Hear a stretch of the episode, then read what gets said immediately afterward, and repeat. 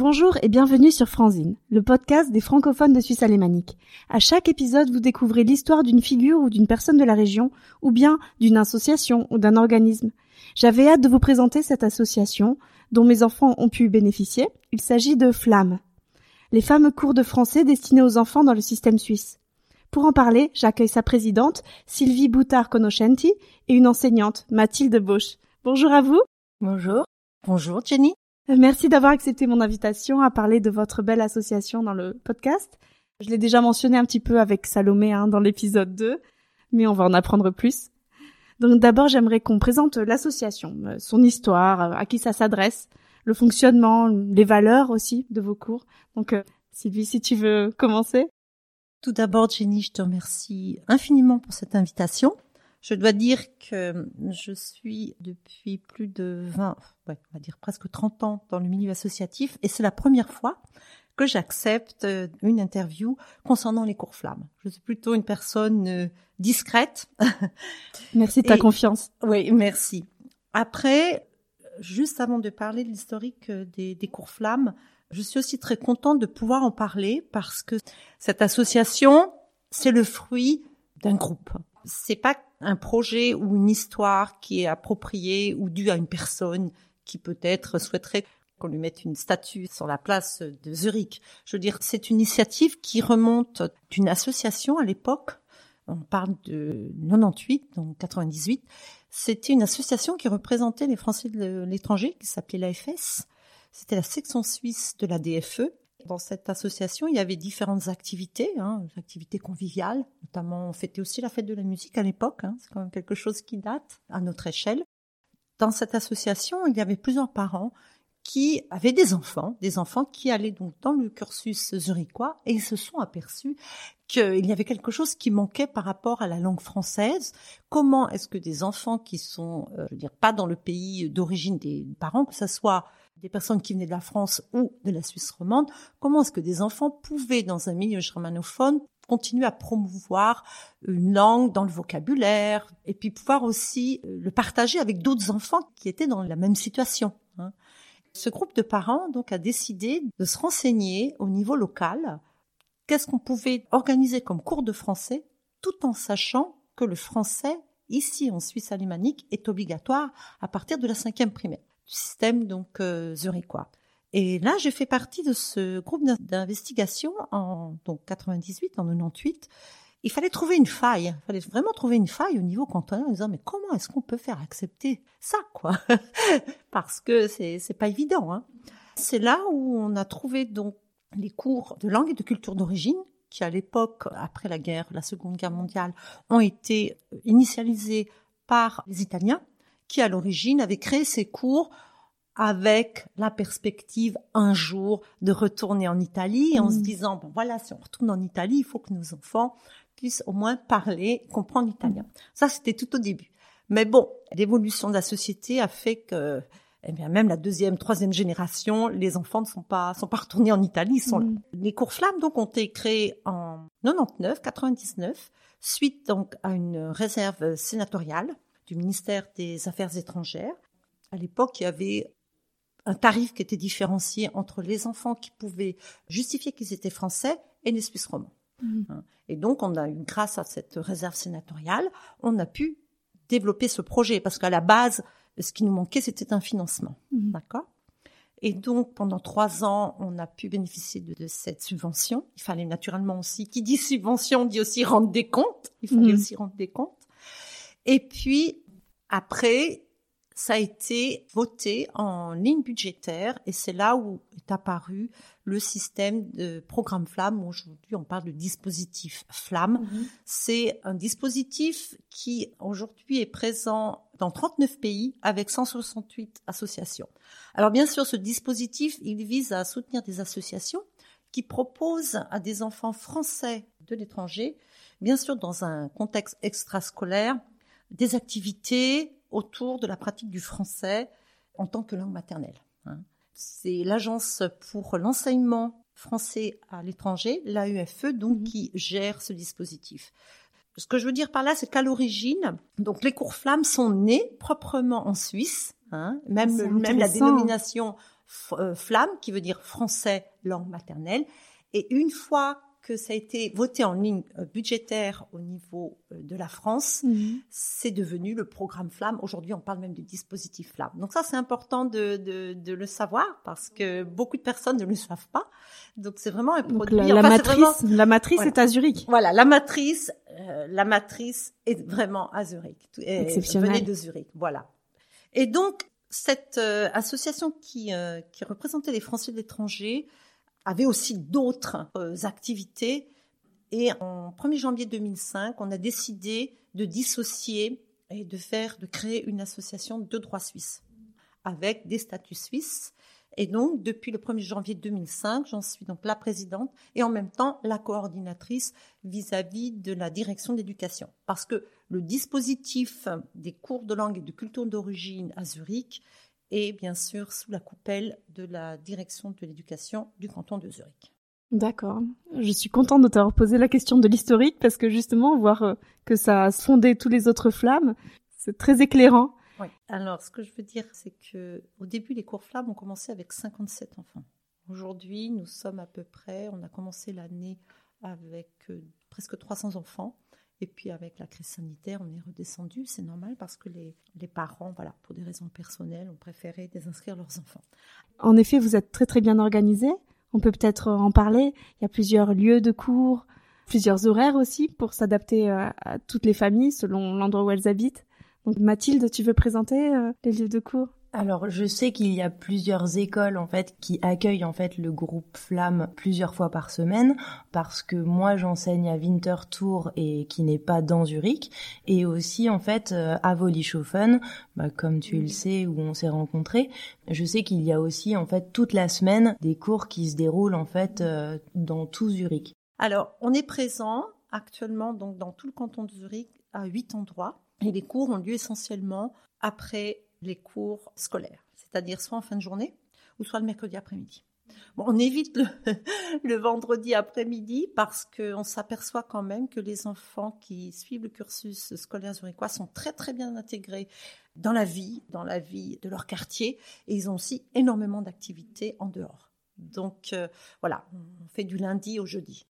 Ah, C'est très bien. Et ça évite aussi la fatigue de fin de semaine et les enfants ont encore beaucoup d'énergie pour apprendre. Oui, tout à fait. Et on voit bien sûr la différence des enfants qui viennent le soir et Mhm. ceux qui viennent le cours du mercredi après-midi. Mhm. Alors on est conscient que c'est un choix que les parents doivent faire parce que souvent le mercredi après-midi, ben, c'est clair qu'il y a d'autres activités, notamment culturelles ou sportives, bien que bon, actuellement c'est plus ou moins mis entre guillemets. Mais euh, c'est vrai que c'est un choix, c'est un choix que les parents doivent faire et non seulement un choix aussi par rapport à l'emploi du temps ou les autres activités des enfants, mais aussi c'est un choix financier puisque ce sont des cours qui s'autofinancent chez Flamme. C'est-à-dire qu'au début, hein, comme j'expliquais avant, on avait une aide et en 2004, on nous a coupé les aides, donc il fallait qu'on vive de nos propres moyens. Donc l'écolage que les parents payent par semaine, ça permet de payer ben, les, les salaires des employés, les charges sociales, les locations éventuellement de salles, le matériel pédagogique. Et donc, on rappelle, on est une, une association à but non lucratif. Donc, c'est clair que notre but, c'est de couvrir, euh, de couvrir Les nos frais. frais. Mhm. Et puis, si on a de l'argent un petit peu qui nous reste, eh bien, on l'investit volontiers pour la formation continue de nos deux enseignantes. Du matériel. Voilà, du matériel. Après, je dis enseignante parce que euh, Flamme, c'est une affaire de femmes essentiellement, Mhm. puisqu'on parle de gains accessoires. Comme les cours, nous, ont lieu en fin de journée, on ne peut pas proposer un emploi à 50% à un, un enseignant ou une enseignante. Ça, Alors, c'est pas possible. Sylvie, pour avoir parlé à des anciennes enseignantes à toi aussi, Oui.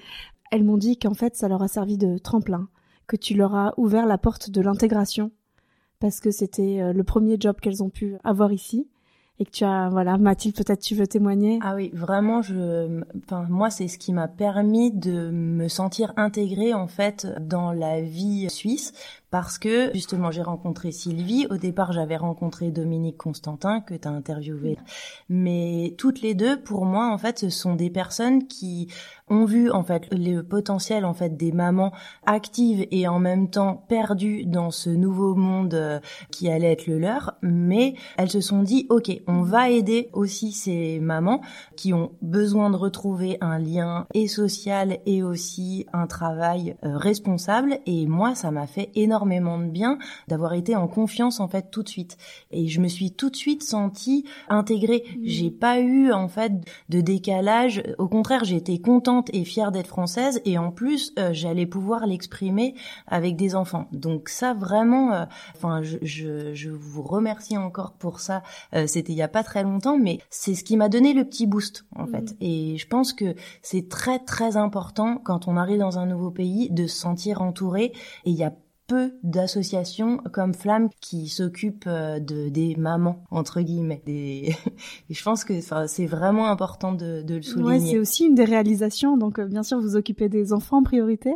Et euh, j'ai parlé de la question des lieux aussi, de savoir. Donc on, a dit c'est un peu partout dans le canton de Zurich et dans la ville de Zurich. Mais ce qui m'intéresse, c'est de montrer que dans vos lieux, vous créez des ponts entre la vie suisse et la vie française. On se trouve pas dans une bulle française quand on vient dans Flamme. Est-ce que vous pouvez expliquer les partenariats que vous avez avec les, écoles suisses? Alors, j'adore ce mot partenariat, bien que j'ai l'impression que souvent il est à sens unique. Alors que j'explique dans cette structure donc des cours LCO, donc des cours de langue et de culture d'origine, c'est vrai que de faire partie de ce dispositif permet d'avoir accès à une structure scolaire, puisque nous ne sommes pas, entre guillemets, une école, nous n'avons pas un bâtiment. Nous donnons des cours de français dans des écoles. Et Mathilde a dit justement au début, nous sommes invités dans les écoles. Invités dans les écoles, ça veut dire que dans la complexité, c'est que même si on enseigne depuis dix ans dans un même lieu, dans une même école, chaque année, on doit redemander une autorisation d'enseigner dans cette école. Chaque année, on n'est pas sûr d'avoir mmh. cette autorisation. Souvent, on n'a pas les mêmes salles. Donc ça veut dire que ça demande énormément, énormément de flexibilité. Et moi, je reviens de nouveau sur ce qu'a dit Mathilde, qui disait qu'elle trouvait sensationnel que Flamme puisse donner la possibilité euh, aux, enseignantes, enfin mères et enseignantes, parce que souvent ce sont quand même des personnes qui ont obligatoirement un, bagage pédagogique, que ce soit dans des groupes de jeux ou que ce soit des formations purement d'enseignantes. Mais ce sont avant tout grâce à elles, grâce à ces enseignantes, que les enfants ont envie de revenir, et c'est aussi grâce à elles que les cours peuvent continuer à exister. Parce que c'est clair, mhm. pour que les cours puissent exister, il y a trois conditions. Hein. Il faut avoir une salle, mhm. il faut avoir assez d'enfants, il faut avoir euh, une enseignante. Mhm. Si une des trois conditions n'est pas remplie, on peut rien faire. Et avant tout, comme ce sont des activités extrascolaires, ce qui est déterminant, c'est la motivation de l'enfant. Et l'enfant, bah, il vient parce que, voilà, en général, l'enseignante le motive, et ça, c'est très important. Et donc, moi, je remercie vraiment chaleureusement toutes les enseignantes qui sont passés, qui sont encore chez Flamme, en général, je dois dire que ce sont des enseignantes comme par exemple Dominique ou euh, par exemple Brigitte de Mathéis, qui est aussi euh, une enseignante qui est là depuis, euh, je dirais presque depuis le début. Et Flamme a fêté l'année dernière ses 20 ans, enfin fêté, non, on n'a pas pu fêter physiquement à cause du coronavirus, mais on a plus de 20 ans d'existence pour nous, ça, c'est de savoir qu'il y a cette fidélisation qui se fait au niveau de l'équipe pédagogique et aussi au niveau des parents, puisque bon, la fidélisation au niveau des parents, c'est clair qu'on a un, joli site. Mhm. D'ailleurs, euh, il nous aide à, mettre à jour, mais avant tout, c'est le bouche à oreille. Mhm. Les parents sont convaincus de ce qu'on fait. C'est vrai qu'on attache beaucoup d'importance à la qualité, de notre enseignement. C'est pour ça aussi que, voilà, on est obligé, entre guillemets, de, de, de devoir euh, faire payer ses cours. Hmm. Euh, si on pouvait les donner gratuitement avec euh, une aide presque. Mm, Alors, si quelqu'un nous écoute et veut sponsoriser. Euh... Bon, d'ailleurs, on n'aurait peut-être même pas assez de place, je veux dire, parce que c'est vrai que voilà, c'est un choix que les parents doivent faire. Soit souvent, c'est une activité sportive, mm. culturelle par rapport au cours flamme. Ça, on en est conscient. Mais de plus en plus, les parents ont conscience aussi qu'on a besoin du multilinguisme pour grandir. Et j'imagine que vous n'avez même pas que des parents francophones, ou en tout cas pas que des familles françaises. Peut-être qu'un seul parent euh, Mathilde, est-ce que dans tes cours, dans tes classes, tu as des enfants euh, mm. qui n'ont qu'un parent qui parle français ou le français est minoritaire? C'est exactement ça. La plupart du temps, il y a un des deux parents qui parle le français à la maison, mais il m'est arrivé de rencontrer des enfants où on ressent que la personne qui parle français à la maison est moins présente ou en tout cas s'implique moins à ce niveau-là et les enfants vont répondre en anglais euh, beaucoup plus rapidement mmh. que le français et moi je suis là pour remettre justement le français euh, au goût du jour et puis essayer de trouver en fait la gymnastique mmh. pour que le vocabulaire français revienne beaucoup plus vite que le vocabulaire euh, qu'il a l'habitude d'entendre mais c'est dans cette situation de mise dans le bain qu'un enfant va apprendre le plus vite possible. Hein. Exactement. Et puis aussi le fait qu'ils soient euh, tous ensemble. C'est-à-dire, je pense que si à ces enfants-là en particulier, si je leur donnais un cours particulier, ça marcherait pas du tout de la même façon. Là, ils sont entraînés par le groupe, par l'effervescence de, ce petit monde en fait euh, francophone, et ça leur donne envie finalement de découvrir d'autres choses des autres élèves, mais aussi du français. Mhm. Donc c'est vraiment un plus d'être en groupe en fait euh, chez Flamme. Est-ce que tu dirais que cette heure et demie, c'est un petit bout d'école française? C'est un petit bout d'école française, mais hum, moi qui étais dans le système euh, français, je trouve qu'il n'y a pas cette... En fait, je leur donne envie de venir et qui m'intéresse, c'est qu'ils aiment le français et pas euh, qu'ils se sentent obligés de venir. Il faut que Flamme, ça soit une récompense et c'est ce qui se passe aussi à la fin en fait du cursus. Ils ont euh, aussi un, une attestation qui leur permet en fait de valider euh, les et On le met dans le livret scolaire. Alors, oui. Je voudrais revenir justement sur sur le public que, que à Flamme parce que souvent on nous dit mais voilà il n'y a pas que des Français dans nos cours ce sont des cours de langue française qui s'ouvrent donc à tout public, que ce soit euh, des Français, des Suisses romans, on a aussi des Congolais, on a aussi des Belges, on a aussi des Québécois. Je veux dire, c'est vraiment un public ouvert à la francophonie. Hein. Ah, voilà, ça c'est important de le dire. Et donc, euh, ce qui est déterminant pour nous, pour qu'un enfant, souvent on nous dit, mais bah alors euh, il faut vraiment qu'il parle français avec les deux parents. Ce qui est déterminant, l'enfant qui va venir dans nos cours, il faut qu'il comprenne le français. Hein. Ça, c'est important. Et qu'il ait une personne de référence en dehors des cours avec qui il va parler français. Alors que ça soit la maman, que ce soit le papa, ça peut être une grand-mère qui s'occupe de l'enfant, ça peut être une, une fille au père qui mmh. parle le français avec l'enfant. Ça, c'est déterminant. Que l'enfant d'abord comprenne le français. Après, souvent, on, s'aperçoit qu'il y a des enfants qui ne produisent pas, c'est-à-dire ils comprennent, mais ils ne vont pas produire le français. Et le but de nos cours, c'est-à-dire le fait qu'ils viennent dans nos cours, qu'ils viennent dans nos cours, ils vont s'apercevoir qu'il y a d'autres enfants qui sont dans la même situation.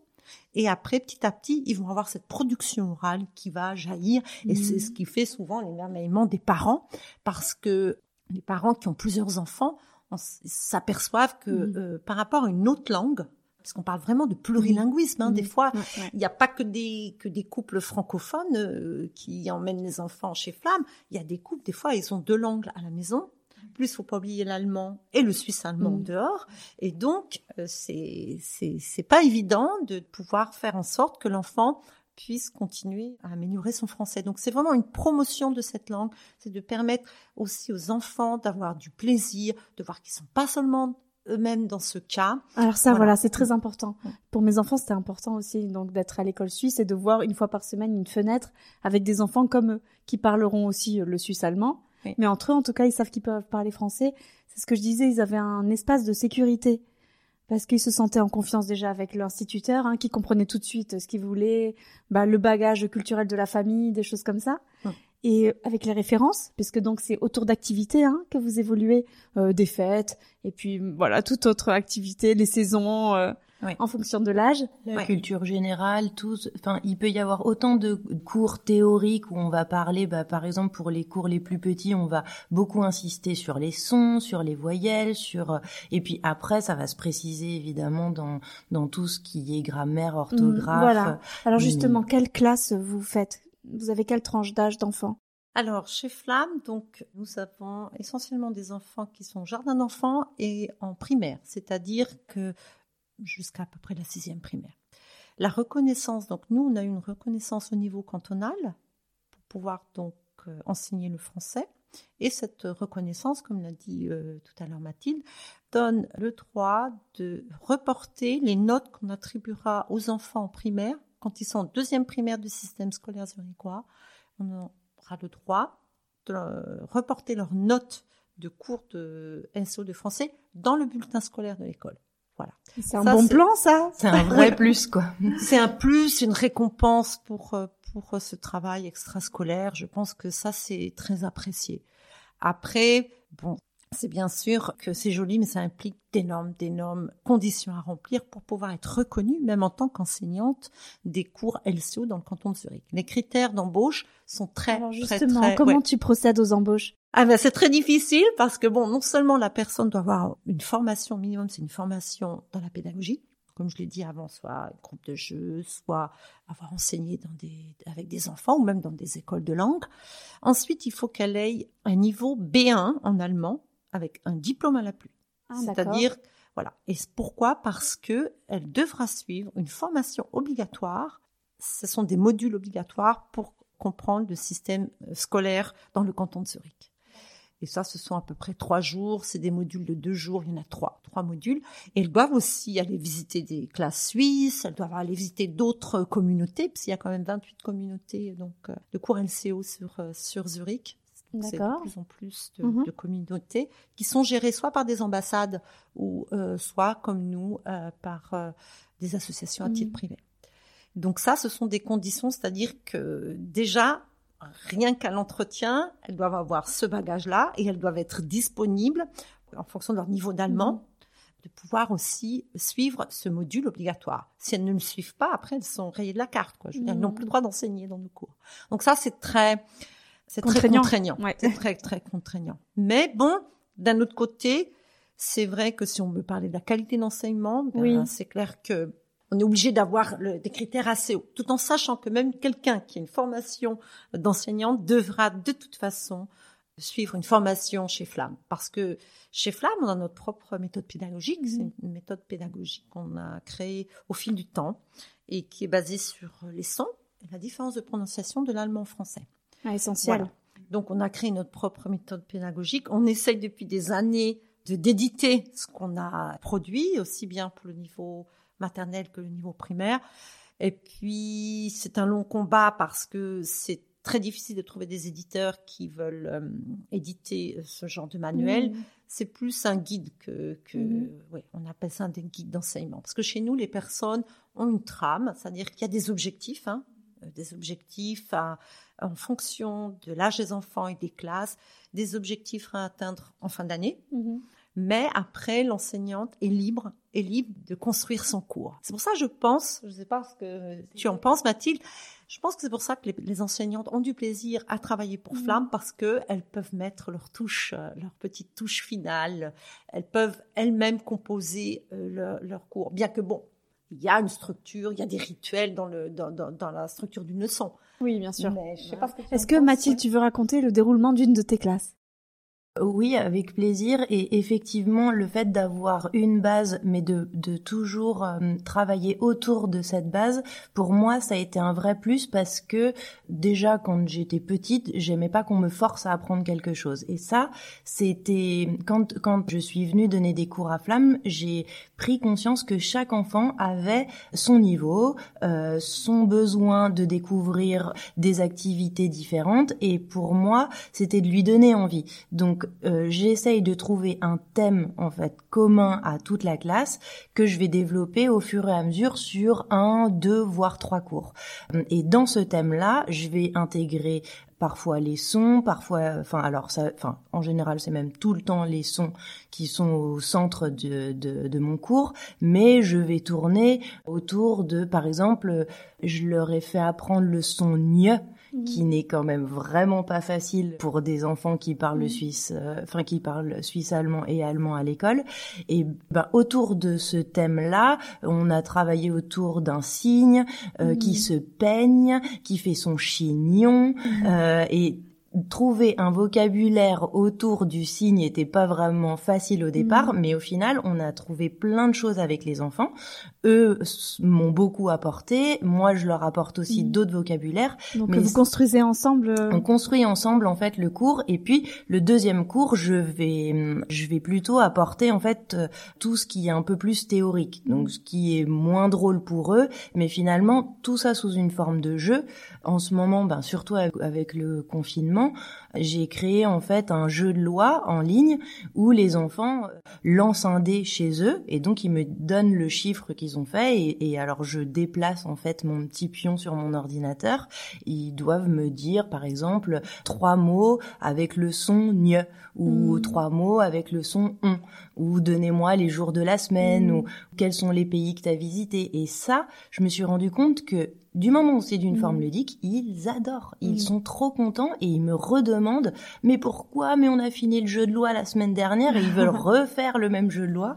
Donc c'est assez rigolo parce que finalement en fait ça les captive alors que au départ, euh, apprendre le son GN, c'est quand même pas ce qu'il y a de plus euh, sympa, quoi. C'est bien que tu parles du côté ludique. Moi aussi, mes enfants, ils rentraient en, disant que leur enseignant était très bienveillant. Ils s'accrochaient vraiment. Euh, bah, on a eu Magali, Marie, je peux citer, mais toi, Mathilde, c'était vraiment, ils sentaient une vraie connexion dans si, ce groupe. Si on sent en fait que les enfants ont envie, pour moi, on a fait la moitié du travail. Si je sens qu'ils traînent en, en essayant d'écrire un mot, mais que ça leur dit rien, j'arrête carrément l'exercice et je leur dis bon, on fait une autre activité. On va jouer au pendu, on va mmh. jouer, genre, on va, on va chercher à faire autre chose. Plus je vais les forcer à rentrer dans un exercice, moins mmh. ils, ils, enregistreront quoi que ce soit.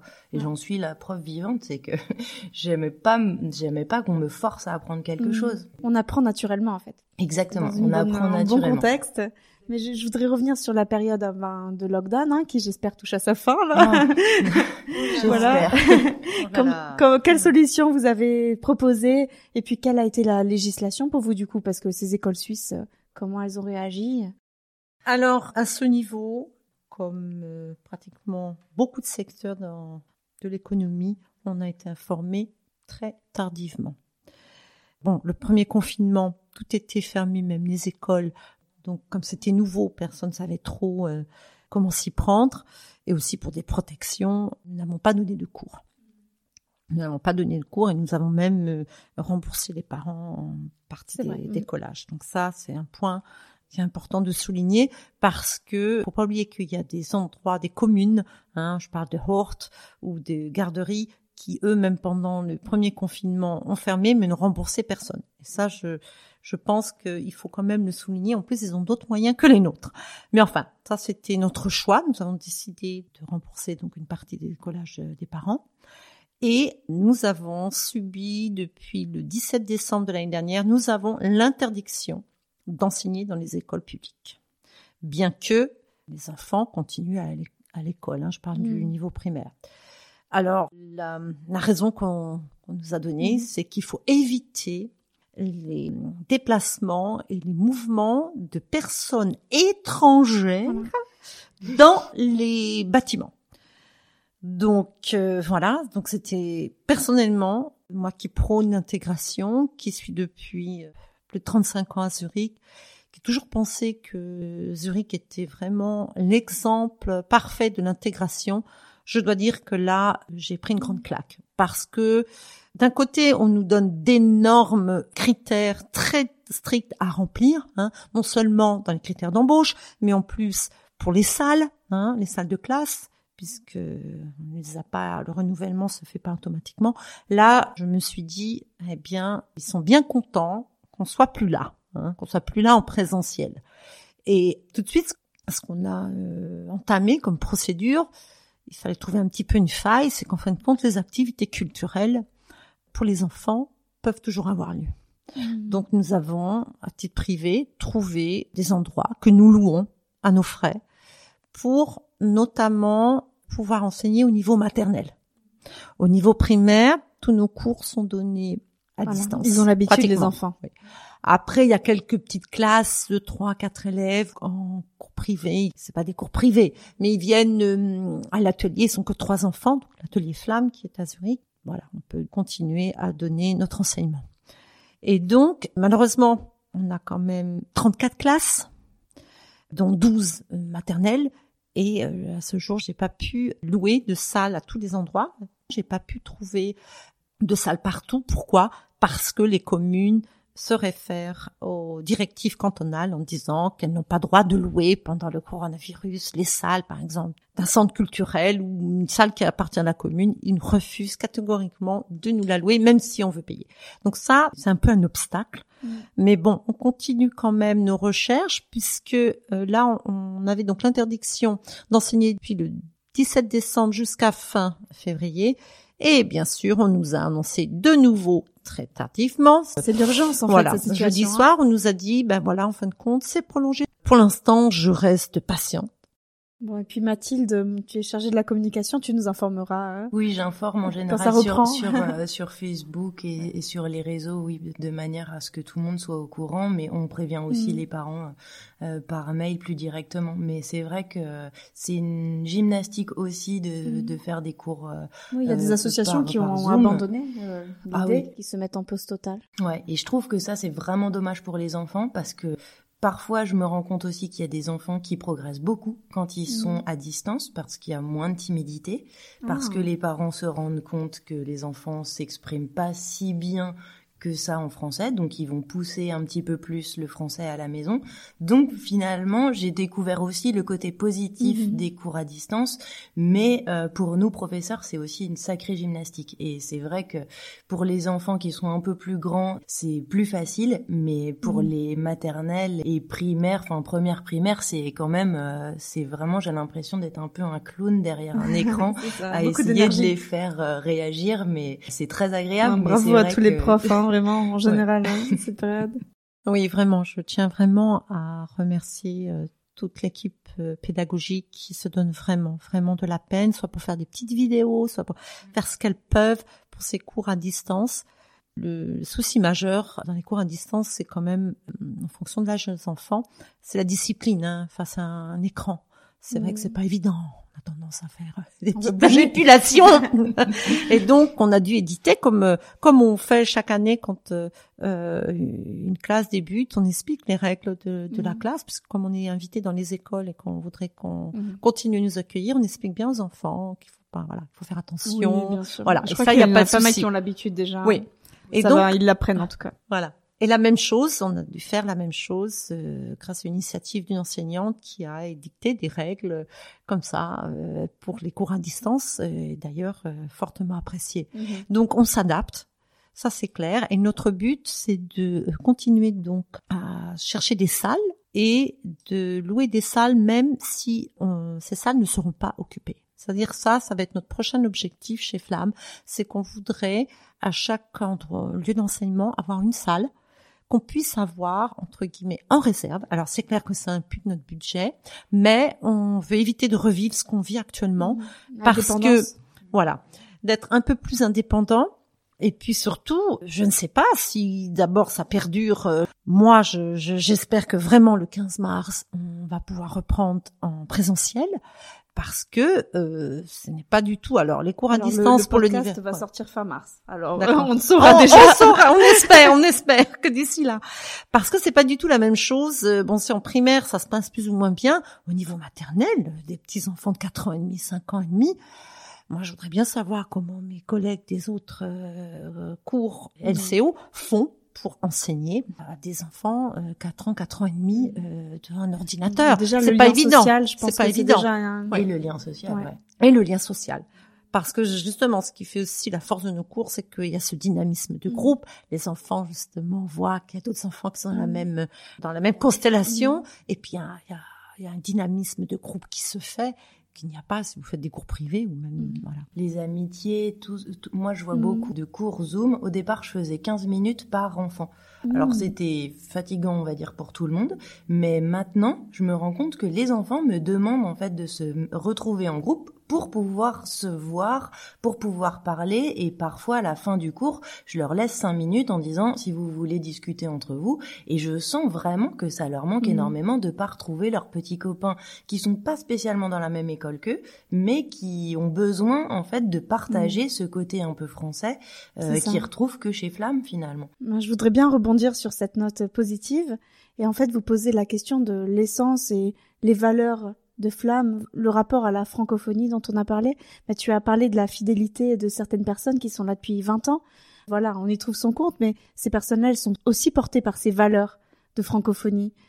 Est-ce que vous avez un, un avis sur voilà le développement du français? Est-ce que vraiment c'est une mission? Comment vous sentez ça? Un plus, quelque chose qu'on ne doit pas abandonner, une fierté? Pour moi, je me suis rendu compte que c'était une fierté ici. C'est-à-dire que quand j'étais en France, enfin, je suis, je suis française et j'ai, très peu d'origine et j'en étais presque gênée quand j'étais plus jeune. Et quand je suis arrivée ici, c'était vraiment ce truc de tu es vraiment juste française et c'était uh-huh. assez drôle de voir cette, cette fierté d'être vraiment française et d'apporter ces valeurs-là chez Flamme. Et je pense que c'est un petit peu chaque enseignante qui a, qui a retrouver ça chez Flamme. Flamme, ça encourage les enfants, mais il y a cette convivialité, il y a cette envie de vouloir faire progresser euh, les enfants dans euh, ce qu'on a vécu, enfin dans le dans la culture générale, dans le dans l'histoire de l'art, dans toutes ces dans toutes ces thèmes. Ces choses typiquement francophones en tout cas. Quand Exactement. tu parles d'art, c'est pas le même art qu'on apprend dans les écoles suisses. Et même, je pense à la nourriture, je pense aux petits mhm. plats, enfin aux, aux, crêpes. Enfin, je me suis retrouvée à faire parfois des crêpes pour l'anniversaire de mon fils l'année dernière, et on m'a dit mais qu'est-ce que c'est que ça? Parce qu'elles étaient trop fines. Et en mhm. fait, les Suisses allemands mangent plutôt des pancakes mhm. que des crêpes. Et donc, je me voilà à faire un, un espèce de discours sur la crêpe bretonne. Alors, c'était très drôle, et j'étais ravie de pouvoir le faire, par exemple pour l'anniversaire de Rose l'année dernière mmh. où on a fait carrément un petit goûter crêpes et, et alors là pour le coup tout le monde connaissait euh, dans le groupe euh, les crêpes et elles étaient ravies que t'en aies fait pour tout euh, pour tout le monde. Avec grand plaisir. C'était tellement bon et vraiment on est enfin je trouve que cette cet engouement francophone de de la nourriture, de l'art, de la culture, c'est un peu propre à la France. Il n'y a pas beaucoup de enfin sûrement sûrement qu'il y en a beau il y a beaucoup de valeurs suisses mais l'approche est différente. L'approche est différente. Et puis nous, on est, euh, on, on, les met en valeur et ça a une vraie valeur dans un pays étranger. Mm. Ça, j'ai remarqué ça depuis que j'habite euh, à l'étranger. Avant, évidemment, je voyais pas du tout. Euh, mm. Enfin, je voyais pas ce que la France pouvait apporter en fait de plus. Mm. Alors qu'il y a vraiment un gros plus. Et toi, Sylvie, tu te sens un peu, un peu militante pour la francophonie parce que tu proposes? Bon, moi, j'ai arrêté de me battre. dans le sens positif. Dans ce sens, dans ce sens propre du terme, je pense que, avant tout, c'est, c'est l'amour d'une langue. C'est quelque chose qui est inné, qui est un, qui est très propre, c'est très personnel. Moi, je peux parler que de moi.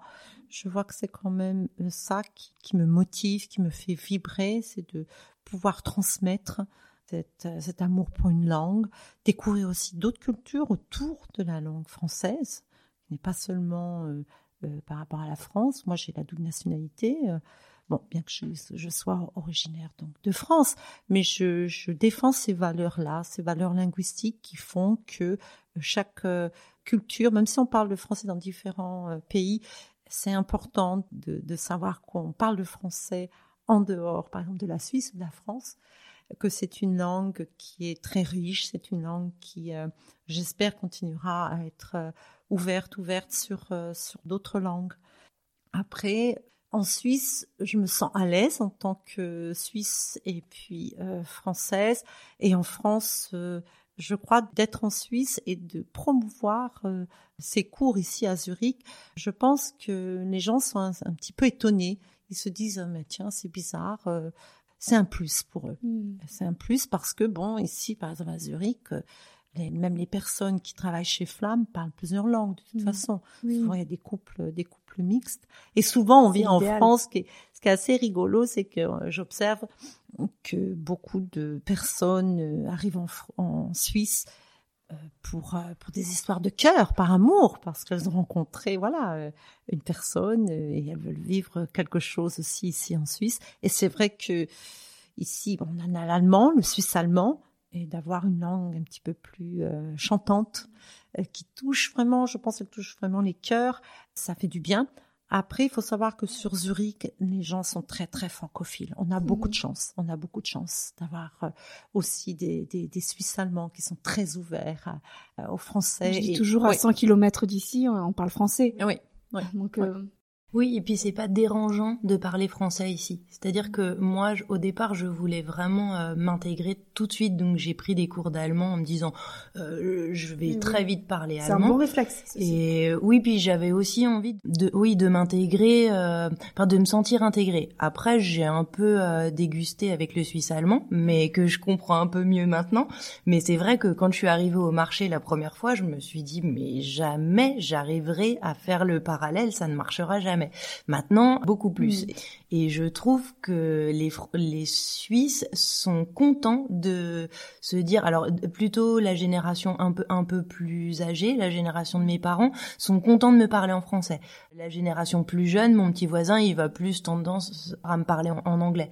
Mais je trouve qu'il y a ce truc de, euh, bah oui, tu peux parler français, on fait ah, tous ensemble. Je vais habiter vers chez toi. Oui, ils sont, ils sont ils sont plus francophiles. Oui, ils sont, ils ont plus, mais disons qu'ils, ils, voilà, ils disent, je parle pas très bien français. Ils, alors, que ça nous nous excuser de pas. Et c'est ça. Moi, je m'excuse toujours, mais ils sont contents de voir que je fais l'effort et, et donc ils me disent que je parle très bien allemand. Je rigole beaucoup mais mais voilà. Est-ce que tu as déjà pensé à étendre les cours de flamme dans le reste de la Suisse alémanique?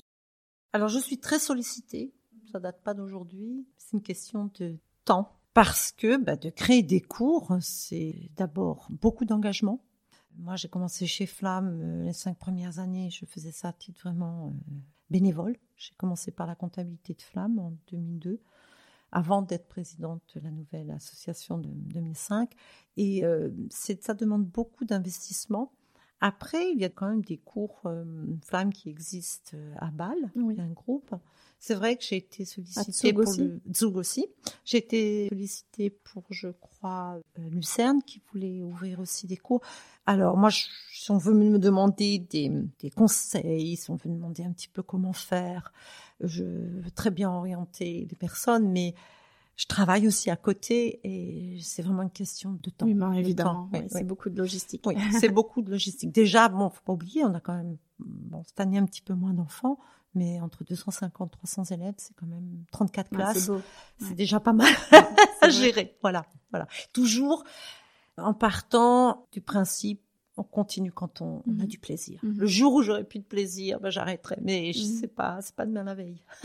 oui. en plus, j'ai des gens autour de moi qui m'aident euh, vraiment, qui m'aident euh, beaucoup. Et il y a une très bonne ambiance chez nous. Je veux dire, c'est euh, c'est bon enfant quand même. Il y a une structure.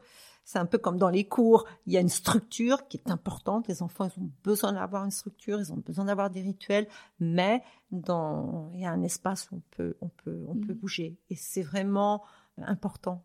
Pour moi, c'est toujours fascinant de rencontrer des gens qui mènent des associations et qui travaillent énormément et de voir quelle satisfaction ils en tirent. Alors qu'on dirait que vraiment, pour moi, c'est du don d'eux-mêmes pur et de voir que quand même ils en tirent cette satisfaction, c'est fascinant.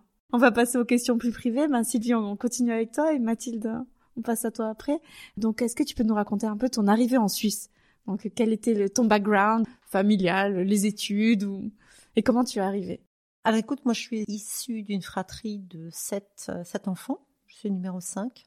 Et je suis venue en Suisse grâce à une fin d'études que j'ai faite à Cambridge, en Angleterre. J'ai rencontré mon mari, mon premier mari, et donc, euh, c'est lui qui m'a fait venir euh, en Suisse. Alors, à l'époque, c'était très, très, très compliqué. C'était pas du tout comme maintenant. Il fallait un permis.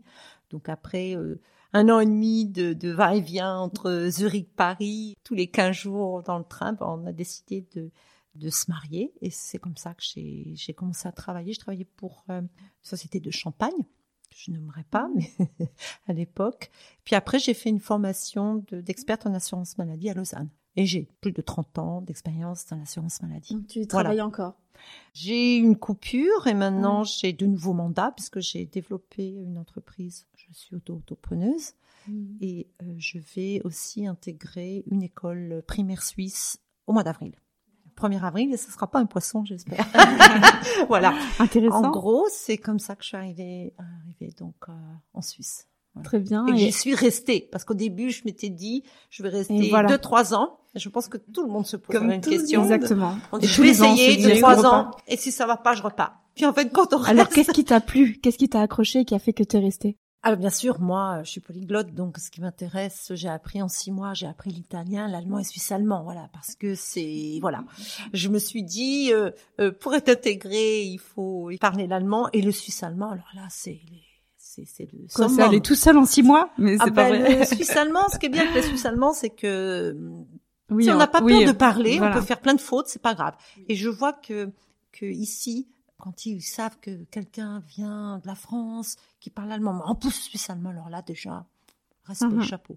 Et puis je crois que c'est le grand souci de toutes les langues, euh, de toutes les langues euh, étrangères, c'est qu'on a peur de faire des fautes. Et une fois qu'on a enlevé cette peur, qu'on se jette à l'eau, ben, on voit avec les enfants. Ah, Je veux dire, les enfants viennent dans j'allais cours, il y a des germanismes, hein, des fois, Mhm. voilà. euh, T'es fâché, euh, t'es fâché sur moi, par exemple. Ah euh, oui. plein d'expressions comme ça. Ben voilà, c'est, c'est, c'est Tu chou, viens c'est- avec. oui, oui, oui. Je trouve que ça, c'est important de- Mhm. de, se sentir euh, intégré Mhm. avec, à- grâce, grâce aussi à une langue. Parce que communiquer, ça va tout se faire comprendre, c'est, c'est déterminant. Comme tu disais tout à l'heure, tu vas sur le marché, si tu n'arrives pas, voilà, Ouais. tu peux faire des signes, quoi, mais bon, c'est Ouais, pas, voilà. Ça doit être un apprentissage pratique, la langue. tout à fait. Alors donc tu as dit que tu es resté, que ça t'a plu, etc. Mais les difficultés, bon à part celles administratives, est-ce que tu en as aussi euh, rencontré Ah oui, ben, au début, euh, quand je suis arrivée, euh, je me suis dit, mais je me sens complètement isolée. Et donc, c'était grâce à l'église euh, catholique française que j'avais vu à l'époque une annonce dans un journal gratuit qui s'appelait le Tagblatt de Zurich. Et puis, je me suis dit, ah, tiens, il y a des Français ici. On parle français, du moins. J'ai pris contact avec euh, cette, cette église et j'ai rencontré d'autres francophones. Il n'y avait pas autant d'associations que maintenant. Oui, voilà. Voilà. Ah, ça s'est beaucoup développé. Et ça, ça s'est quand même beaucoup développé au début, voilà. Mais bon, il faut sortir un petit peu de sa zone Mhm. de confort et, et je pense. Puis il n'y avait pas non plus, surtout euh, tous les réseaux sociaux qu'il y a aujourd'hui. Oui, voilà. où, voilà, Ça, on c'est est sur super, Internet, on tape un truc et ça y est, hop, francophone Zurich. Là, vous trouvez plein de choses. Non, à l'époque, c'était différent. Ça avait son charme aussi. Mhm. Quel conseil tu te donnerais si tu te croisais à cette époque-là? Je pense que je me laisserais surprendre d'abord ce qu'il y a, être ouverte par rapport donc à mes origines euh, linguistiques. D'abord, avant tout s'intégrer, je pense c'était c'était aussi euh, la première chose que j'avais j'avais en, en vue parce que je ne supporte pas de pas comprendre ce que ce que les autres peuvent dire de Et moi voilà. ou peuvent dire et ça c'était important pour moi. Je suis très curieuse comme personne donc euh, voilà. Ça c'était donc C'est une bonne motivation. voilà. Donc, c'est pas un conseil. Je pense qu'il faut se laisser porter. Il faut surtout, surtout écouter, écouter sa petite voix. On a quand même un sixième sens qui est là. On l'oublie parce que tout de suite, il y a notre mental là, qui vient puis qui nous rappelle, ah, mais non, tu peux pas faire ça parce que, mais euh, souvent, euh, on a une bonne intuition. Il faut la suivre parce que c'est rare si on se trompe. Et souvent, des fois, même on revient en arrière, on dit, mais tiens, ça, dès le départ, je le savais, mais non, j'ai quand même voulu expérimenter. Ça me parle. Voilà, voilà. Mais la vie, la vie, c'est comme un océan. Hein. Il y a des Mhm. vagues, euh, des- il y a des marées hautes, des marées basses. On est là, on est venu ici pour expérimenter les choses. Donc je dis, euh, oui. Intéressant. euh, soyez ouverts à l'expérimentation. Mhm. Et donc, euh, sur une de ces vagues, tu as rencontré Mathilde. Est-ce que vous pouvez me dire comment ça s'est passé? Euh, on s'est rencontrés grâce à Dominique, Euh, Dominique Constantin que moi j'ai rencontré grâce au petit lutin. Mon fils allait là-bas et euh, j'ai- j'aidais aussi Dominique de temps à autre à m'occuper des enfants, mais c'était vraiment par à coup. Et Dominique m'a dit, je pense que, enfin Sylvie cherche quelqu'un, une enseignante très rapidement et elle m'a permis de la rencontrer assez vite. Et c'est vrai que en fait, j'avais besoin de la confiance que Sylvie m'a donnée. Je crois que j'avais besoin qu'on me dise, je crois en toi, je te laisse faire, et puis tu vas y arriver. Et au départ, je me suis dit, ouh, bah c'est pas possible. Enfin, euh, je viens d'arriver. Enfin, je sais pas. Et j'avais, j'avais enseigné en fait euh, peu de temps avant, mais pour des élèves qui étaient beaucoup plus grands, qui avaient une vingtaine d'années. Donc me remettre en fait dans le bain des enfants déjà m'a beaucoup aidé et surtout m'a encouragé. Je me sens plus à l'aise avec des enfants qu'avec des adultes évidemment et puis surtout les enfants c'est direct. Donc euh, Mhm, très ouais. vite euh, on comprend très vite en fait euh, le ton qu'on qu'on va prendre pour- pendant un cours et donc voilà vraiment pour moi c'est important de souligner que Sylvie et Dominique m'ont donné la confiance dont j'avais besoin à cette période-là.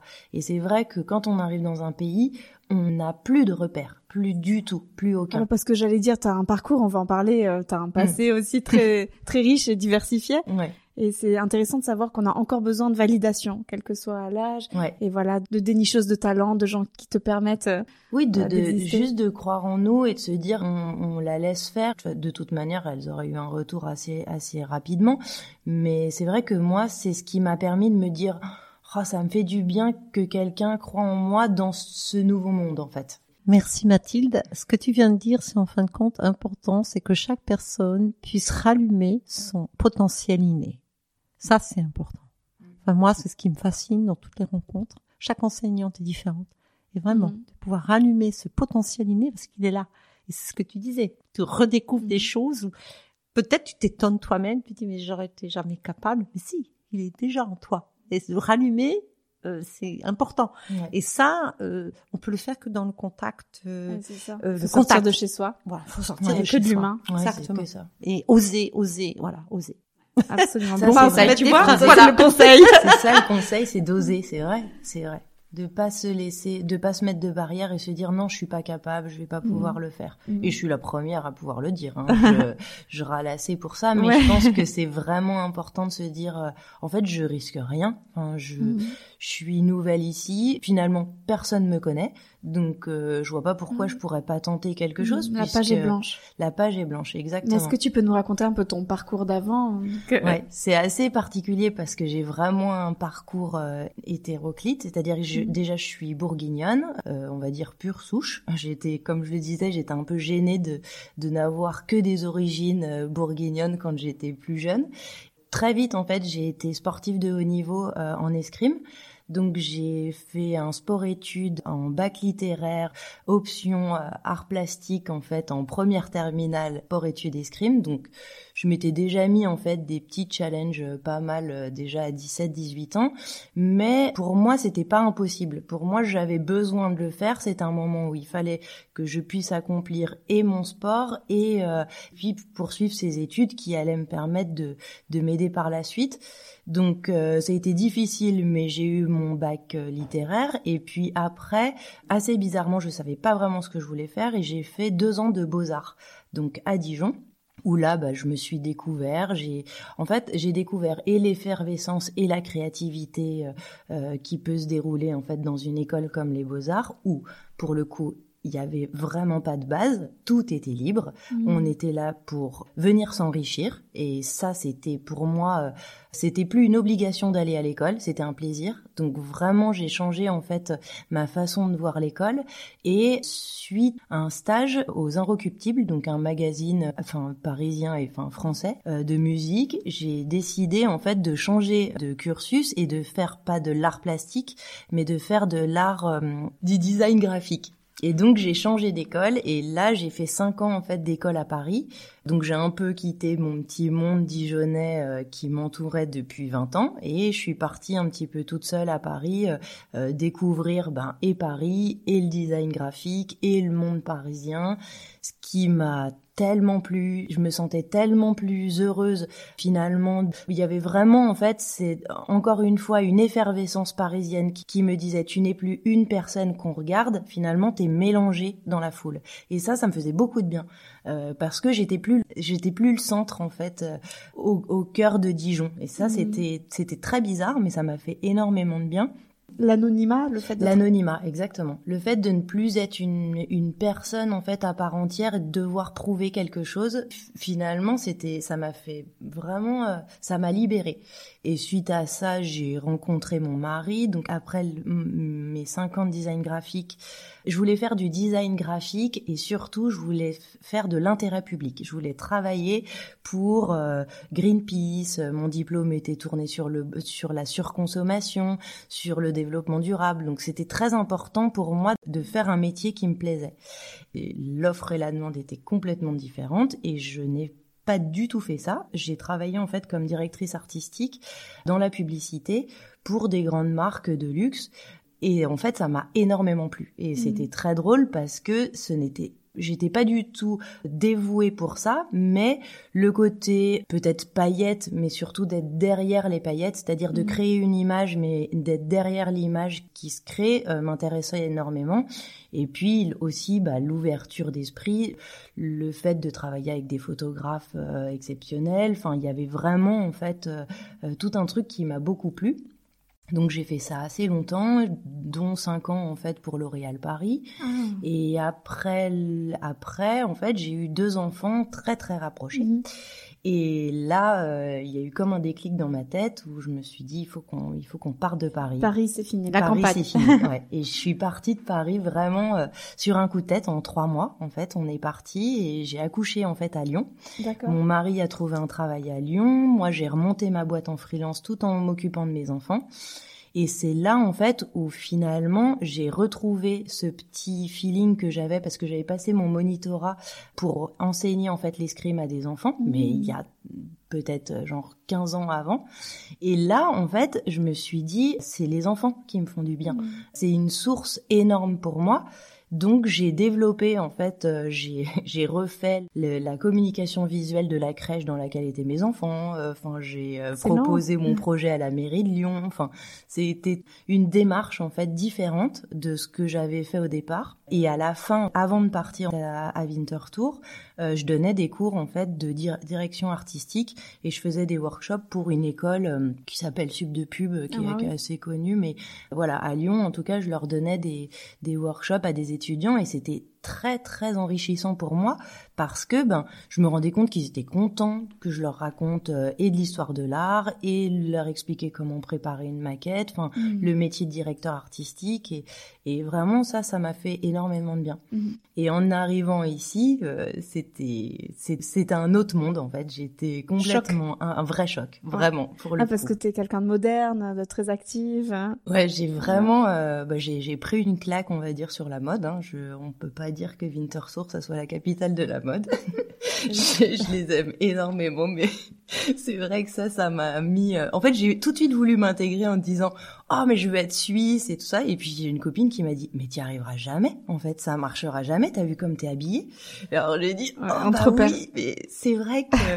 Mais je me suis pas démontée et je me suis dit bon bah on va on va créer euh, en fait je vais juste euh, créer mon monde. Et je crois que c'est ce qui me plaît dans la Suisse c'est qu'en fait on est euh, indépendant on fait ce qu'on veut et en même temps euh, personne nous reproche quoi que ce soit. C'est un peu cet anonymat parisien de dire tu mènes ta vie comme tu l'entends.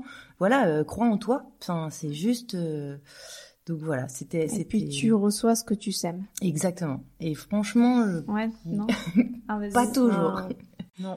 Moi, c'est pas, c'est pas, c'est pas spécialement ma devise préférée. Oui. Non.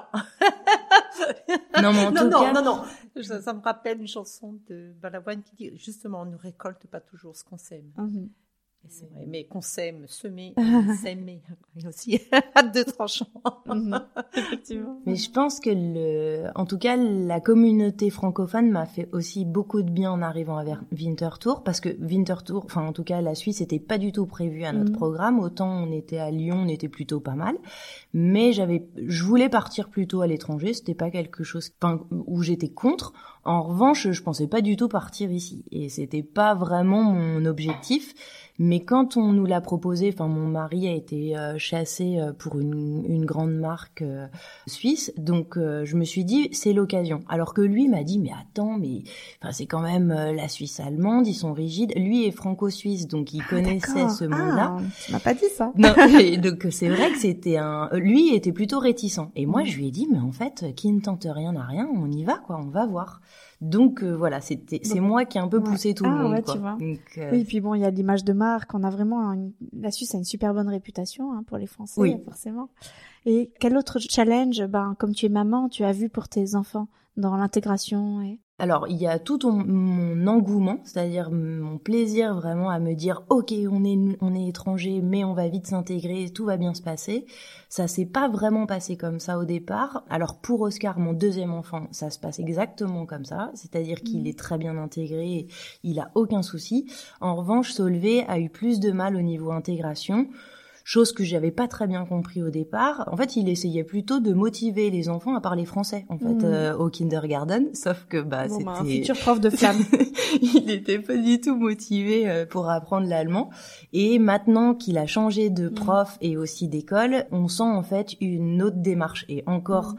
L'envie de vouloir euh, apprendre, euh, être autonome déjà. Ça c'est euh, quelque chose qui est un challenge pour moi parce qu'en fait euh, un enfant autonome, et ben en France on on n'en entend pas vraiment parler, alors Mhm. que ici, eh ben, à 6 ans, il part à l'école tout seul.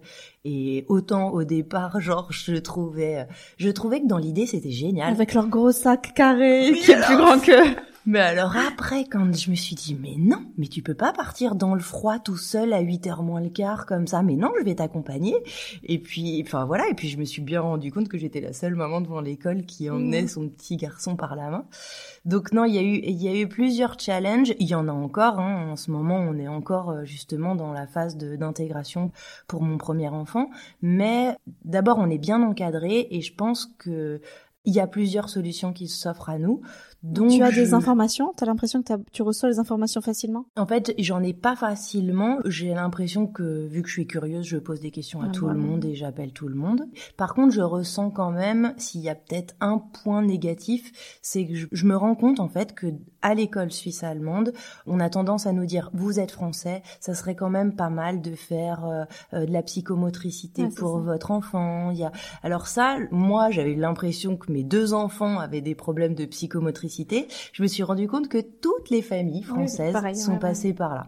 Donc je- ça me rassure en fait, bah, et en écoutant tes podcasts et aussi en parlant avec d'autres personnes, que bah c'est aussi cette intégration un peu genre bon, vous êtes français, vous allez d'abord faire un peu de, enfin j'ai plein de trucs, hein, on m'a parlé de plein de choses, mais voilà, euh, je, enfin, je suis enseignante, je connais les bases. Mes enfants ont des difficultés sur certains points, mais euh, ils sont pas contre beaucoup de choses et encore moins faire des ronds et des petits carrés euh, très proprement. Et ça, j'ai trouvé ça un peu dur qu'on me dise, Hmm, ouais, mais bon. En fait, elles sont pas mal, ces thérapies. Le problème, c'est le message que reçoit l'enfant. Exactement, ouais, exactement. Alors, je, je vais te rassurer, Mathilde, c'est pas le fait que tu sois euh, française d'origine. J'ai observé, parce que c'est quand même un milieu que je connais quand même pas mal au niveau euh, de l'intégration, c'est que j'observe hein, que énormément de familles, dès qu'il y a une langue, plusieurs langues à la maison, c'est euh, pratiquement tous les parents passent par ce cap, c'est-à-dire que l'enfant a un comportement différent, surtout au jardin d'enfants, parce que souvent ils s'ennuient. Hein. Ce sont des enfants qui demandent peut-être plus de motivation et le fait qu'ils soient un petit peu rêveurs ou juste comme ça, on dit bah voilà, vous avez votre enfant a un problème, euh, il va falloir qu'il voie un psychologue. Puis à la fin, j'ai eu droit, hein, ma fille aussi. Euh, moi, j'avais l'anglais à la maison, l'italien, plus à l'extérieur, euh, je parlais français à ma fille. Hein, on avait l'anglais, l'italien, français, plus à l'extérieur. À chaque fois qu'il y avait une réunion de, de parents, moi, je parle de ma fille va avoir 30 ans cette année, donc on était mis à part. Oui, vous vous rendez compte, c'est trop de langues dans la famille. Aujourd'hui, ça a évolué. Je le dis, ça a évolué, mais ça n'empêche pas, et j'entends, j'entends toujours des parents qui ont droit donc euh, au psychologue. Euh, et c'est vrai, ce que tu disais est vrai, c'est que pour l'enfant c'est déstabilisant parce qu'on fait faire des tests, on a l'impression que voilà, c'est pas comme comme les autres. Alors que l'enfant, ce qu'il ce qu'il veut, c'est juste être comme les autres. Il va être intégré comme les autres. voilà. Je pense que c'est un discours surtout des profs. Moi, je me rends compte que le, le prof, de la façon dont il, il explique à Solvay les choses, il lui donne envie. Et encore une fois, c'est la même chose qu'au cours de flamme. S'il lui donne pas envie, c'était le cas au kindergarten, c'était bon, bah t'y arrives pas, ça va être vraiment difficile pour toi, mon pauvre Solvay, mais tu vas y arriver peut-être un jour. Et non, en RHT Classeuil, il lui dit tu vas y arriver comme les autres, et puis il lui donne les moyens. Et c'est génial d'avoir effectivement un psychologue, une psychomotricienne qui s'occupe en fait euh, d'eux. Après, effectivement, il y a la façon dont ils disent les choses. Et moi, mon challenge, c'est de le laisser continuer euh, à suivre l'enseignement dans une dans une école suisse et devoir aussi suivre son niveau euh, que je n'ai pas parce que je parle pas euh, je vais enfin là pour l'instant on est à peu près au même niveau mais euh, bientôt en fait il risque de me dépasser Et tant et mieux, ouais. voilà et tant mieux et c'est là mon challenge de me dire est-ce que je serai à la hauteur ou parfois on me dit mais c'est pas grave mais le fait de pas maîtriser Ah. ça m'inquiète Ah un oui. petit peu en fait de me dire Ouais, bon ben faire tout seul. Je pourrais pas l'aider dans un, un- le son, enfin, on va dire les accents ou la façon de de, de lire une, un texte, Faire euh, un exposé. faire un exposé, tout ça, c'est un peu, voilà, c'est un Mm. challenge. Donc, euh, pour l'instant, je dis pas non, je, je continue comme ça, mais c'est vrai que je, voilà, je regarde aussi ce qui se propose à côté. Mhm. Tout ce qui est important pour moi, c'est qu'ils se sentent, euh, Ouais, ils se sentent bien. Donc, euh, pour Je l'instant, reviens encore sur un point que tu as dit, euh, je ne suis que française, que bourguignonne avant. Qu'est-ce qui est pour toi dans ton ADN, dans tes valeurs proprement français En quoi tu as l'esprit français Tu dirais quoi? Ben, je m'en suis rendu compte ici. Déjà que j'avais une culture de la nourriture qui était genre, euh, je, je crois que ça, c'est indéniablement quelque chose qui fait partie de mon ADN. Je pense qu'il y a toute cette euh, culture historique, euh, on va dire que que la culture générale fait partie aussi de la France et de mon ADN. Je pense que ça, c'est ça fait Mhm. vraiment euh, ce petit truc en plus. Et puis euh, quelque chose qui que je retrouve pas ici, c'est la mode. Ça, le, le style, euh, j'avoue que j'ai un peu. euh, c'est pas néfaste pour moi parce que je me dis finalement j'ai quand même besoin de moins d'affaires Mhm. pour euh, me sentir mieux. En revanche, euh, je peux pas sortir euh, avec quatre couleurs différentes. Euh, J'ai quand même un problème euh, par rapport aux autres. Je me dis bon, non, ça, j'ai quand même une rigueur en tout cas au niveau du style qui qui fait que c'est aussi ça fait partie vraiment de. Ouais, C'est une de- éducation. Hein, de Ouais, c'est une l'esthétique. Ça, c'est vraiment quelque chose qui m'a marqué en fait en arrivant ici, où j'ai vu. Et en même que- temps, quelle liberté. Hein. mais c'est ça, tout le monde fait comme il veut, c'est bien. Et je trouve ça trop bien, Mhm. mais je- j'arrive pas à faire encore comme eux, quoi.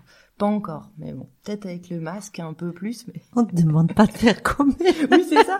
Non, mais je veux tellement, es, en fait, je veux tellement m'intégrer que je me suis, je me dis toujours, ah bah, je vais faire comme eux, ou, mais en fait, maintenant, je me rends compte que finalement, c'est plutôt eux, euh, qui cherchent à faire comme Même- moi. Même Euh, pas, ouais, tu vois, c'est du ou même pas Ouais. enfin c'est juste de se trouver en fait de se trouver bien euh, dans ses baskets enfin c'est le cas de le dire pour le coup Et si tu fais des choix clairs, qu'est-ce que tu prendrais à l'esprit suisse? La rigueur je crois. Et alors j'aurais jamais dit ça avant. Mais jamais. Vraiment c'est quelque chose Parce la- que t'es une artiste. ah mais pas du tout. La méthode la rigueur. J'étais vraiment réticente à ça avant. J'ai vraiment été aussi choquée quand je suis arrivée ici euh, euh, d'aller au marché de prendre des tomates et que la dame elle me dise fertique fertique fertique. Et je disais oui oui super. Allez euh, s'il vous plaît oh, je peux vous acheter les tomates. Et elle me disait fertique ah nana oui, quand l'heure et pile en fait, est il était 11h02. Donc Ouais, c'est 11h02, on Ouais, vend plus de tomates. Et donc j'ai, en fait, je suis partie furieuse du marché en disant mais c'est pas possible, on peut pas acheter de tomates et pourtant c'est un marché. Et je suis arrivée à la Migros où on m'a dit bah oui. Donc il y a un monsieur qui m'a très gentiment parlé en français qui m'a dit ben non mais il est 11h02 donc on peut pas acheter de tomates. J'ai dit mais alors ça c'est incroyable. Anti-commerçant. Alors là j'étais mais bluffée. Non mais c'est très bien. Oh, je suis restée bouche bée une minute, hein, vraiment. Vraiment, vraiment, c'est parce qu'il est 11h02. Bah oui, c'est l'heure. euh, sinon, la police euh, les arrête. Ah vraiment, vraiment, ça se passe comme ça chez vous. Et ça, enfin, je, je n'ai jamais entendu ça en France. Je le découvre sur plein d'autres sujets, mais alors le parc maître, c'est si c'est une minute, euh, c'est une minute. Et ça, vraiment, T'as c'est t'as aussi des anecdotes, Sylvie tu- disons que ça me fait rire parce que c'est exactement ça. Souvent, des fois, quand je vais dans des magasins, euh, que je vois la tête de, du vendeur ou de la vendeuse, c'est tout juste, il me dit, il va me mettre une paire de claques parce que je suis rentrée, quoi. Je veux dire, il y a des fois, on se dit, mais est-ce qu'ils ont besoin de vendre, quoi? Je sais pas. C'est vrai que de ce côté-là, ça manque ce, voilà, ils ont une façon d'accueillir le client. Mais bien sûr, par rapport à, tu parlais d'ADN, ben oui, l'accueil, c'est important, l'hospitalité, la convivialité, je pense que ce sont quand même des valeurs que, que, que l'on a, que ouais, la ouais. France a, ou même euh, dans d'autres pays. Voilà, Oui, c'est plus développé, du voilà. moins. C'est cette, euh, pas non plus cette peur du. euh, Je pense que est-ce que ce sont des gens aussi qui euh, ont peut-être peur au début, euh, parce qu'après une fois qu'on commence, euh, je veux ma théorie. Il faut, Ah voilà, oui, oui, il faut, il faut. Si on fait le premier pas, ça va. Mais sinon, c'est vrai que c'est glaçant, quoi. Même des fois, dans des restaurants, euh, vous voulez, bon, maintenant ils sont fermés, donc on peut pas y aller. Mais souvent, on se dit, mais attends, euh, ouais, euh, on dérange, quoi. Puis on Voilà. a vraiment l'impression d'être rebelle. euh, Enfin, moi, par rapport à ma culture, j'ai l'impression d'être rebelle par rapport à, leur façon de vivre. J'ai Mhm. l'impression, en fait, d'être un peu l'espagnol qui vient en vacances en France, qui trouve en fait plein de trucs super cool et qui va parler un peu plus fort que les autres. Et puis et qu'on Ah, trouve ouais. génial finalement parce que elle est étrangère et donc on se dit euh, c'est hyper agréable finalement ce le côté chantant et tout ça. Et moi j'avais vraiment l'impression d'être euh, enfin voilà d'être une espagnole en France qui vient en vacances. Et, et en fait euh, plus on va leur parler plus ils sont sympas mais c'est vrai que la première approche euh, elle est pas et pourtant j'ai des amis suisses et, et vraiment euh, enfin je tiens à dire que euh, c'est vraiment une image parce que en vrai euh, les gens sont voilà les gens sont très chaleureux c'est mais ce petit côté méditerranéen de du bon accueil français Ouais, c'est là, vrai on parle que de- de- du côté commerçant, quoi. oui Ouais. oui ouais, ça c'est Tout à l'heure, tu parlais d'intégration. On- Bon, l'intégration, c'est clair que c'est point suisse, c'est respecter les règles, les règles qui sont valables justement pour tout le monde, pour euh, voilà, parce que tout fonctionne bien, que ça soit tous les biens communs fonctionnent bien. Ça, c'est important pour eux. Mais on te demande pas de t'assimiler, demande pas à, à ce que tu t'assimiles à eux. Justement, ils aiment cette diversité. Et l'important, c'est de rester authentique. S'intégrer, c'est ça, c'est comprendre les règles, savoir, ouais, ça, on n'a pas le droit. Et surtout, ce qu'ils adorent, c'est si on leur demande. Alors, si on leur demande, alors ça, ils aiment. Et en général, après, ah oui, oui, il faut demander. Ouais, c'est Parce que si on se sert tout seul, ça ils aiment pas. Ben, c'est ce que tu disais Ouais. pour les, Mm. les tomates. Mais si tu demandes, tu dis, écoutez, euh, euh, voilà, gentiment, et puis euh, avec ton petit charme, même avec ton petit accent euh, euh, étranger, ça marche bien. C'est seulement ça. Une fois qu'on a compris ça, voilà, tout va bien. ah bah super. c'est drôle ouais c'est vrai Pleine de conseils, de sagesse, on sent aussi bon l'expérience. Merci pour tous ces partages. Je finis toujours les interviews en demandant des citations ou des proverbes ou quelque chose qui vous porte. Sylvie, tu veux commencer? Oui, moi j'en ai un, un proverbe euh, africain qui me porte depuis, je dois dire toujours, puisque quand j'étais enfant, je rêvais d'être missionnaire dans les pays d'Afrique. Travailler avec les enfants, c'était mon rêve. Le vœu est exaucé, plus ou moins, et mon proverbe, donc, c'est seul on va plus vite, ensemble on va plus loin. Et puis, deux mots que j'essaye d'épurer de mon vocabulaire, c'est jamais et toujours. Voilà. C'est intéressant. C'est Mathilde très beau. Moi, j'en ai deux effectivement que j'aime beaucoup. Le premier vient de la cousine de mon mari qui habite à Winterthur et qui m'a dit dans la nature, chaque fleur s'ouvre quand elle le peut et pas tout au même moment. Et en fait, je crois que depuis que je suis arrivée, cette phrase, elle me porte et vraiment, en fait, elle m'encourage. Et, et l'autre, c'est avoir un peu ce côté un peu féministe que j'ai pas toujours le discours féministe mais en tout cas je pense que j'ai des valeurs et en tout cas on est ici toutes les trois aussi pour rappeler que la femme est toujours très importante euh, au, au cœur d'une vie en général En tout cas, elles sont drôlement actives. Hein. et voilà, elles sont actives. Et donc ma phrase qui vient de Roland Barthes, qui est un philosophe que j'aime énormément, qui dit la femme commence là où se finit l'histoire. Et je trouve que voilà, ça ça résume en tout cas ce que ce que je ressens. Merci toutes les deux. Vous êtes euh, les bienvenues à revenir euh, sur Franzine. Merci de tous ces partages. On était contents d'en entendre plus sur Flamme. S'il y a des familles que ça intéresse, qui se posaient la question, ça vaut le coup de passer le la porte de Flamme et d'essayer avec votre enfant parce que ils en retirent voilà du français mais aussi des expériences. euh, Vraiment un moment charmant où ils seront en confiance. Puis c'est un vrai plaisir d'accueillir des nouveaux élèves en fait dans un groupe flamme. On est toujours content de de les voir arriver, d'apporter euh, qu'ils apportent leur euh, leur énergie, leur curiosité et puis surtout que eux euh, se sentent bien en fait dans un groupe euh, où on va parler français, où on va retrouver euh, une bonne énergie. Je mettrai tous les liens dans la bio du podcast, donc euh, ils pourront vous contacter. Merci Jenny. Oui, en effet, les parents flammes sèment des graines, sèment des graines et peut-être qu'ils pas voir euh, les germes pousser euh, comme ils l'espèrent, mais plus tard, oui, ils verront que euh, même si un enfant, Mhm. peu importe la durée du passage dans les cours flammes, ce sont vraiment des, des magnifiques graines qu'ils ont plantées. Je les Mhm. remercie vraiment.